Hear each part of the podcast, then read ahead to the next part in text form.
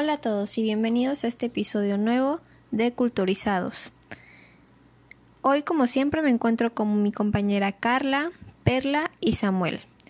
En este nuevo episodio hablaremos sobre el impacto de la globalización, deculturación y crisis de identidad en nuestra ciudad de Cancún.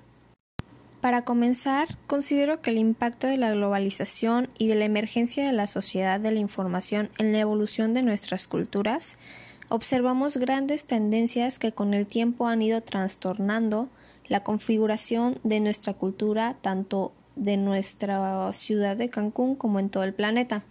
Podemos hablar de una tendencia que se refiere a la relación entre la cultura y la economía, que nos anuncia la naturaleza de nuevos valores que dominarán la próxima fase del desarrollo del capitalismo y del consumismo.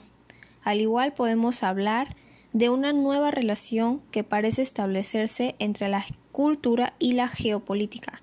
Mucha gente ya no duda en hablar de la guerra de culturas como de un factor determinante en las relaciones internacionales. Dices toda la verdad, Way. Y es que otra tendencia está ligada a la relación entre cultura y política, la emergencia de una cultura global que transgrede las fronteras culturales tradicionales, se opone a la afirmación del Estado-nación y reduce visiblemente el control del Estado en la formación de los ciudadanos. Tienes toda la razón, Jimena. Además, otra de estas tendencias atañe a la relación entre las culturas no solo parece mantenerse la clásica separación entre culturas dominantes y dominadas, o culturas productoras de sentido y frustrantes, agresivas y estériles, creativas y pasivas, sino que nuevos fenómenos de destrucción más extendidos en las sociedades marginalizadas. Todas están en lo correcto, pero no hay que olvidar que Cancún es un lugar joven, por lo cual no ha tenido la oportunidad de poder crear su propia identidad o su propia cultura además de que la globalización le ha afectado debido a que se ha buscado crear una sola cultura en todo el mundo.